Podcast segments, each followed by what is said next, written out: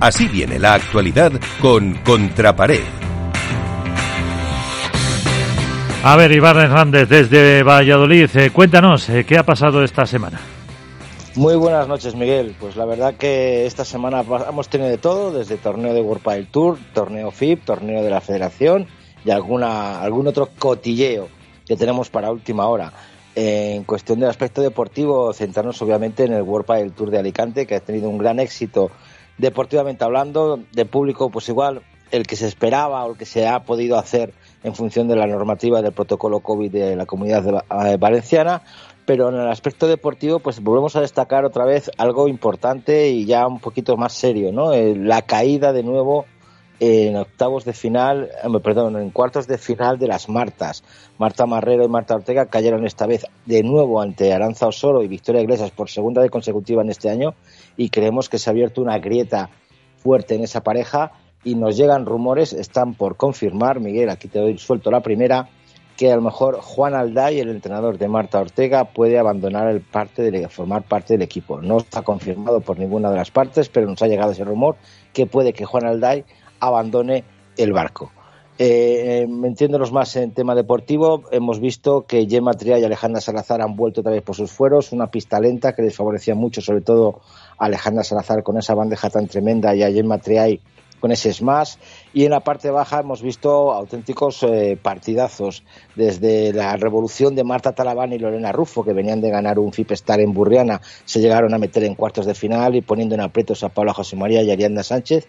Una Paulita y una Arianda que la verdad que han ido con, viento de cola justo hasta la final, ganando todos sus partidos con dos sets clarísimos, 6-0, 6-1, 6-4, 6-4. entonces, bueno, pues han ido como con viento de cola pero bueno, resulta que nos hemos encontrado, Miguel, en la final, eh, las número uno con las número dos, y ha sido la final más rápida de la historia del pádel. No ha llegado a 50 minutos. Efectivamente, casi eh, decían los comentaristas, eh, Ceci Reiter y Lalo, que eh, hubiera sido la primera vez de un 6-0 en toda la historia de World Padel Tour. Ya había habido un 6-1 y la primera vez, si no recuerdo mal, que todos los partidos femeninos a dos sets. Sí, efectivamente, eso fue una, una, cosa muy curiosa que dice mucho de cómo está el nivel del pádel femenino, que todas apretan mucho y la verdad que bueno, fue un 6-0, 6-1 que no hace eh, reflejo de la situación de, la, de, las parejas, sobre todo en este caso de Ariana y Paulita, que estuvieron totalmente desdibujadas, no, no, no encontraron su sitio.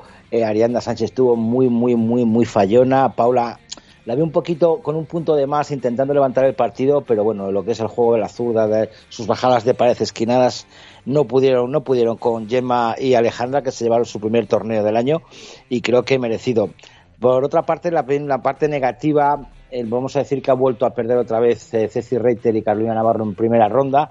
Creemos a lo mejor que todavía Ceci no está al 100% recuperada, la deseamos lo, lo mejor deportivamente porque periodísticamente la verdad hizo un papelón, hay que decirlo a nuestra ex compañera o compañera para siempre, Ceci Reiter, en cuestión de comentarios, creo que, fue un fin de semana con unos comentarios realmente buenísimos por parte de Ceci Reiter y que hay que agradecer.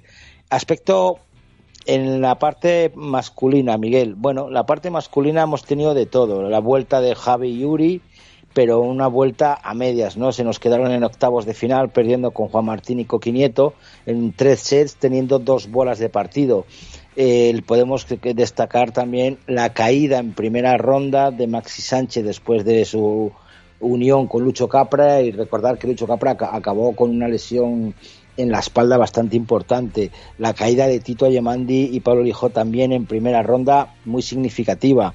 Eh, y luego otra vez, de nuevo, mi niño, mi, mi perla, eh, a Arturo Coello metiéndose de nuevo en semifinales, en lo que yo creo, Miguel, que ha sido el mejor para mí, ¿eh? no es porque sea Arturo Cuello, para mí el mejor partido del torneo. Fueron los cuartos de final contra Pablo Lima y Agustín Tapia, que fueron 7-6-5, 7-6-4.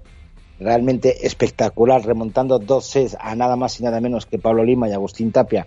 Me pareció un auténtico partidazo una lucha de titanes. Y bueno, yo lo puse en, internet. Eh, imagínate, Miguel, una pareja Agustín Tapia, eh, Arturo Cuello. Ahí lo dejo. Fíjate. Ahí lo, ahí lo dejo. Bueno, a mí me, empezaron a acusar en internet, en redes, que si se me veía ya el plumero, que iba mucho, que si se me veía el plumero con Arturo Cuello, que tal. A ver, se me tiene que ver, es de Valladolid, Miguel, que lo tengo que defender a muerte. O sea, el que diga que no defiende a alguien de su, de su ciudad o de su país o de lo que sea, pues pero bueno, yo procuro que el padre vaya mejorando por todos los lados, pero si hay alguien de mi tierra, pues tendré que ir con él a muerte. Eh, también otra sorpresa, la caída de Fernando Velasteguín y, Carlos, y, Sancho Gutiérrez en, cuartos de final, reeditando la final de Madrid contra Franco y Alex Ruiz. Esta vez fue 7-6-7-5 por parte de la pareja hispano-argentina.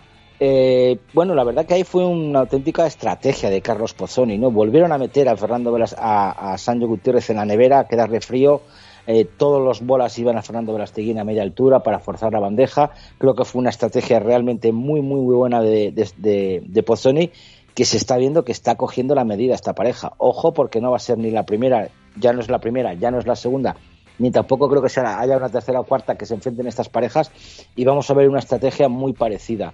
Eh, si nos metemos en semifinales y nos encontramos con, con Ale Galán y Juan Lebrón contra Fede Chingoto y Juan Tello, un partido que a, a, principio creaba muchas expectativas ¿no? por el juego que venían desarrollando los argentinos Tello y Chingoto muy rápido, muy potente, muy, muy cerca de la red, muy ofensivo, pensando que en esta pista un poco más lenta iban a crear problemas a, Galán y Lebron, pero creo que los número uno han vuelto otra vez por sus fueros y desde, desde aquí primero también, perdóname Miguel, eh, mandar un pésame a, Alejandro Galán por la pérdida de su tío el viernes, que realmente se le vio muy emocionado, llorando en ese partido y creo que bueno hay que hay que mencionarlo. De hecho vino a Madrid y eh, retrasaron eh, Tello Chingoto ese partido para que él pudiera venir a Madrid al funeral. Mira, ese detalle no yo sé que había ido a Madrid, pero no tenía el detallazo, vamos a decirlo, ¿no? El detallazo de, de Chingoto. Yo creo que fue el de semifinales, efectivamente, creo, ya no me acuerdo, que iba a ser de, mañana y al final fue de tarde precisamente para que le diera tiempo de ir de Alicante, Madrid y luego Madrid-Alicante otra vez. Claro, me imagino que también tendrían que hablar con Arturo Cuello y Miguelito y Franco Estuva para cambiar el de mañana tarde. Me parece que un, todo un detallazo por parte de toda la organización y de los propios compañeros de padre el que le hayan permitido despedirse de su tío y se le vio bastante emocionado. Deportivamente hablando fue un partido sin más, 6-2, 6-2 muy centrados, muy metidos en el partido.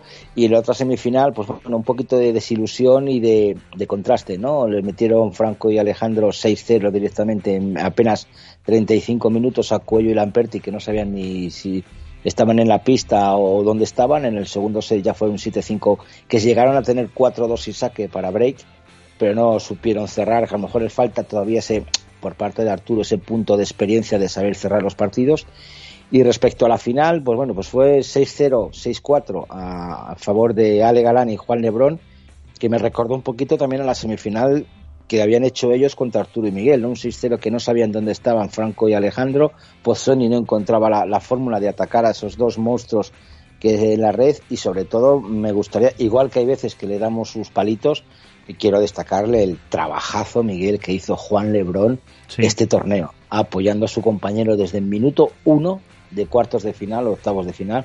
sobre todo en la final se le vio a un Juan Lebrón muy involucrado, muy trabajador, muy bien físicamente, ayudando a la Galán en todo, en toda la final, cubriéndole espacios para que se dedicara más o menos no, no a jugar, no sé, a hacer otra cosa, sino a defender, a, que no se preocupara si fallaba o si metía bolas a Legalán, animándole todo el partido. Yo creo que fue, ha habido un clic en ese, eh, en ese jugador, en Juan Lebrón, y por tanto hay que decirlo, ¿no? Que chapó por Juan Lebrón, por el torneo que hizo, creo que fue merecido MVP del, del torneo, y Franco y Estupa, vamos, perdón, y Franco y, y Alex Ruiz, pues no supieron contrarrestar ese, ese vendaval de juego que, son estos números que han vuelto arriba y que bueno, creo que nadie acertó las, las porras, Miguel, me parece que yo acerté la de Gemma y, y Alejandro y Ale pero el resto no, no sé si habréis aceptado pues, alguno, nada, ¿no? Pues si te digo la verdad, me lo he dejado en casa, yo lo tengo aquí, pues, pero, pues, pero vamos. Yo, si yo el 50% le tengo, ¿eh? Ah, bueno, pues eh, lo, lo, recordaremos el próximo día. ¿Algún apunte más, eh, Iván, sí, para terminar? Eh, para terminar, decir que se ha disputado un Star en Dubai, que, eh, que en el cual han ganado pues los chicos de, Pincho Fernández y García Diestro. Ha habido un torneo de menores TIC Premium en, Salamanca, que hay un éxito absoluto de 140 parejas. Y déjame dejar un tip eh, de federaciones internacionales que para que os lo dejo para el debate.